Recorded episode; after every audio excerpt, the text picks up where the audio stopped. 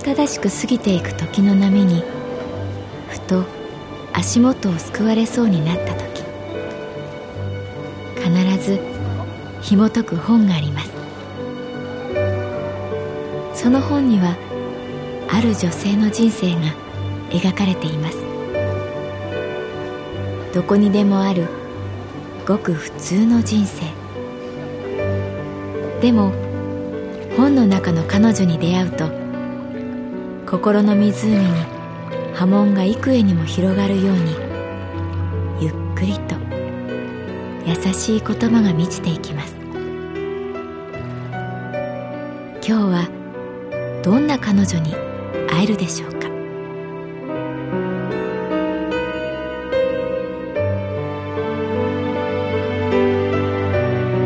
サウンドライブラリー。世界に一つだけの本。朗読は私木村多江がお送りいたします。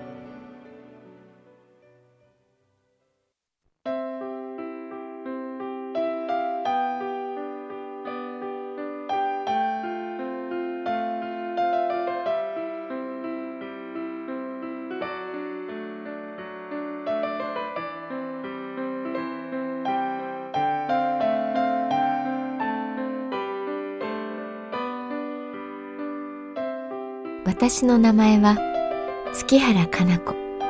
38歳。旅行会社に勤めている。会社がある神保町は言わずと知れたカレー天国。ボンディマンダラヤグラカレー。中でも私のお気に入りは共栄堂のスマトラカレー。焦げ茶色のルーがそこはかとなく辛みを帯びてじわじわと汗を誘う。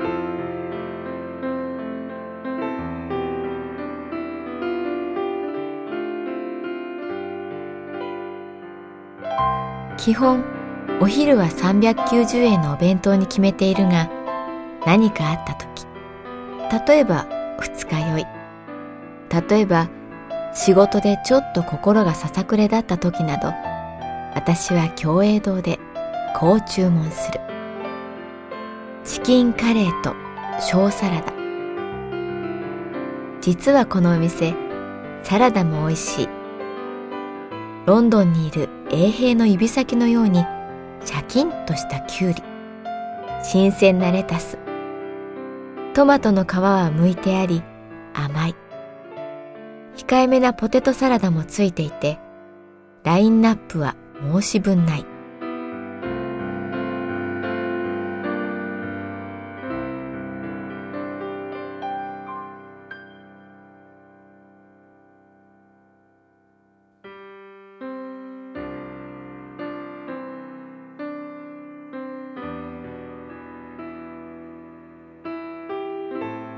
そういえば会社の同僚たちにサラダをイメージしてみて。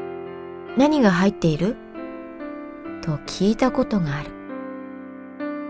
答えは様々だった。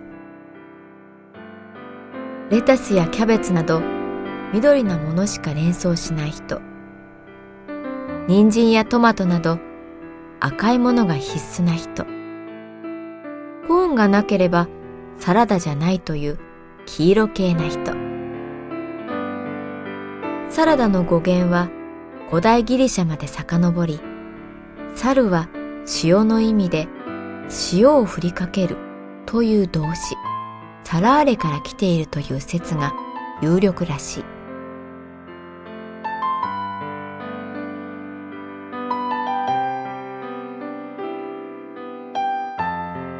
私にはどうしても食べられない野菜がある。グリーンピース。はじめ緑の平和という意味だと勘違いしていたその丸い粒は気を許すとどこにでも入り込んでいる。シューマイやチャーハンは定番だが、ポテトサラダ、キッシュ、トマトスープに潜んでいるのを見過ごしてしまいそうになることがある。危ない危ない。周りに大好きな人もいる。彼に罪はない。でも苦手。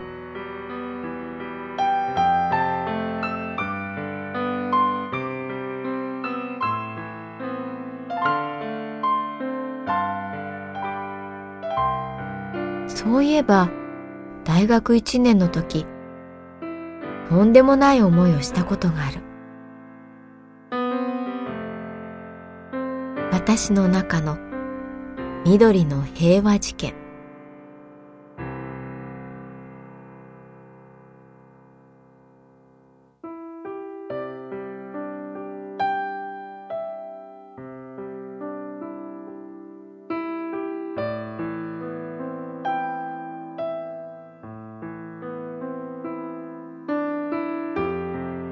大学1年の時旅行研究会なるサークルに入った。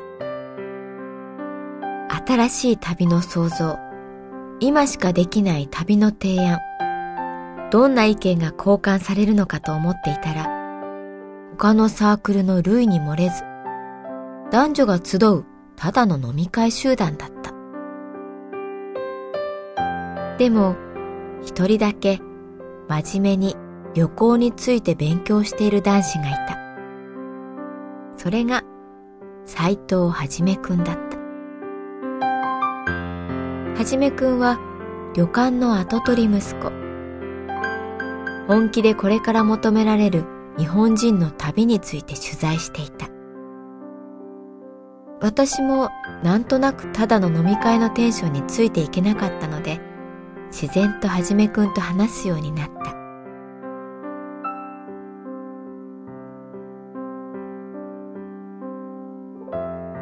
彼の実家は神奈川県湯河原町で温泉旅館を営んでいた。はじめくんは口数が少ないけれど、湯河原のことになると饒舌になった。本当に自分の生まれた場所が好きなんだね。感心して言うと、月原さんはそんな場所ないの？と驚いたような顔。彼は自信たっぷりにすっきりした顔でこう言った。究極的には旅は自分の原風景を探すってことだと思うんだ。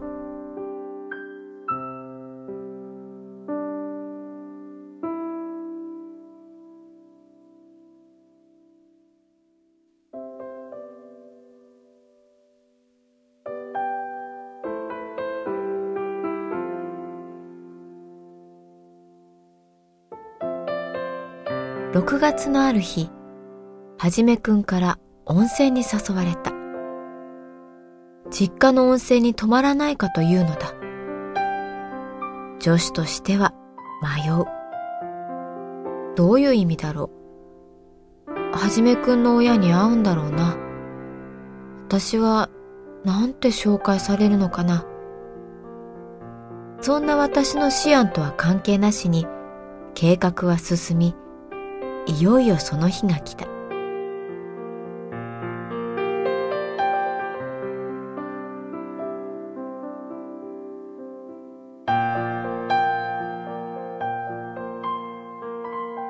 湯河原駅に白いワゴン車が待っていて、はじめくんは発表を着たおじさんに、坊ちゃんと呼ばれていた。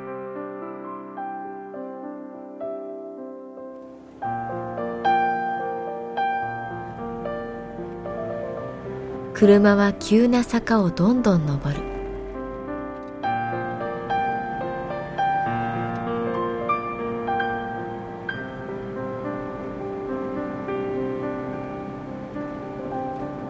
やがて一軒の古い旅館が見えた。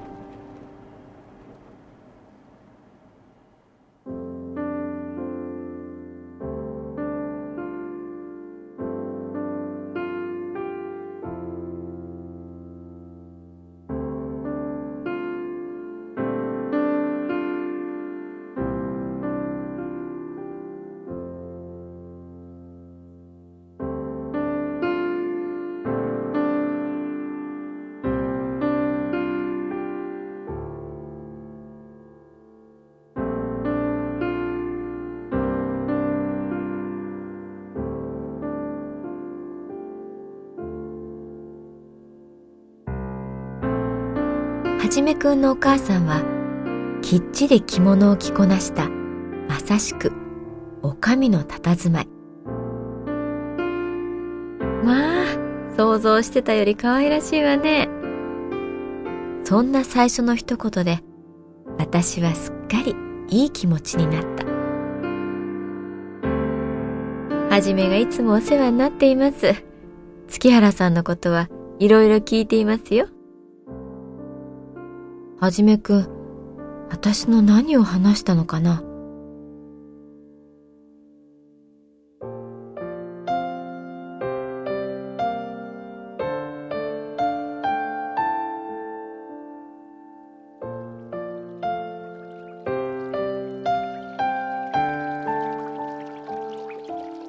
温泉の湯はまったりと体に優しく匂いもなく私の好みに合った。なんだかいい旅になりそう。それは夕食までの束の間の憩いだった。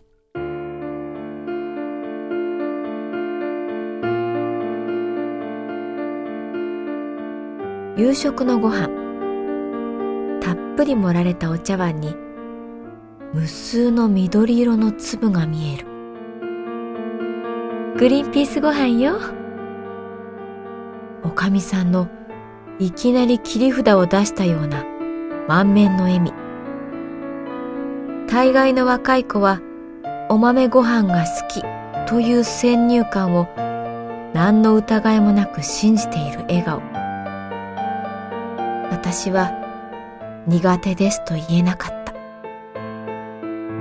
私はとにかくこの場を乗り切る術を考えた。私が導き出した作戦は、グリーンピースご飯を食べる。ご飯だけなんとか飲み込み、その緑の粒を口の右側に寄せる。ご飯を食べる。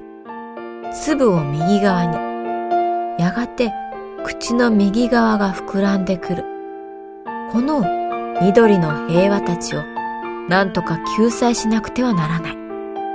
私はお味噌汁を飲む。飲みながら右側の緑たちを吐き出す。思いのほか、その作業はうまくいっているように思えた。ところが、ふとおかみさんの視線が私のお味噌汁に注がれていることに気がついた。見ると、緑の平和の頭が顔を出している。当たり前だ。お味噌汁を少しずつ飲んでいるわけだから、量は減っていく。吐き出される緑の粒は増える。私は、ついに問題の解決のため、思い切った方策を講じることにした。お味噌汁のお椀をしっかり持つ。息を大きく吸う。意を消して、お味噌汁を飲み干す。喉を過ぎ去っていく緑の粒たち。くっきりとその丸さを感じながら、私はそのままトイレに駆け込んだ。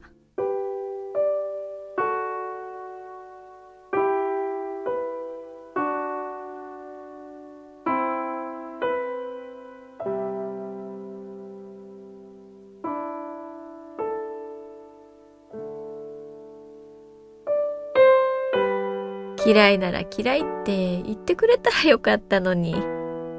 と、おかみさんは笑った。私は鼻水と涙でぐしゃぐしゃな顔のまま、すみません、と謝った。落ち込む私を、はじめくんは夜の散歩に誘ってくれた。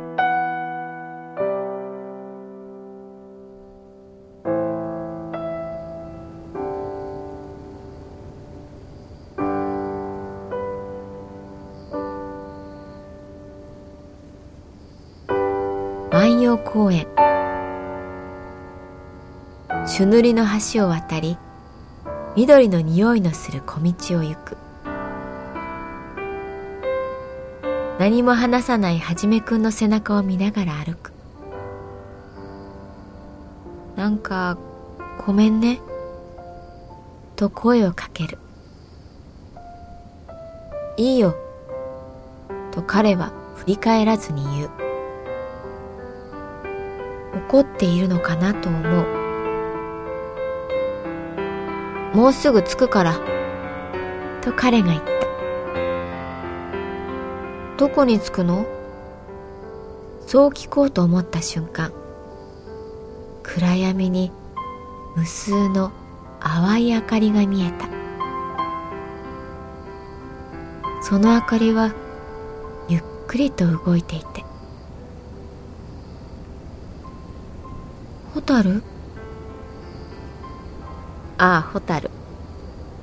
これ見せたかったんだよね。その優しい小さな光は揺れながら迷いながらゆっくり私に近づいてきた。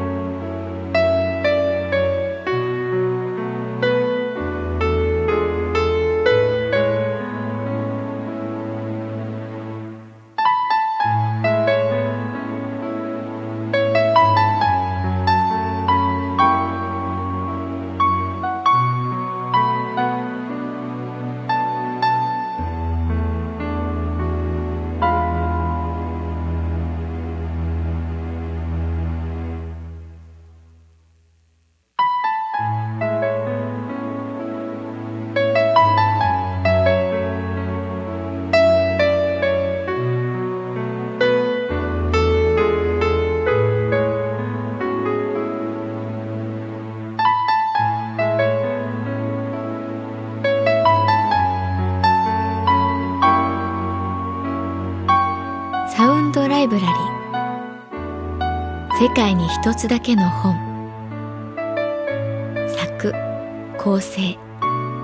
北坂正人。朗読は私木村多江でお送りいたしました。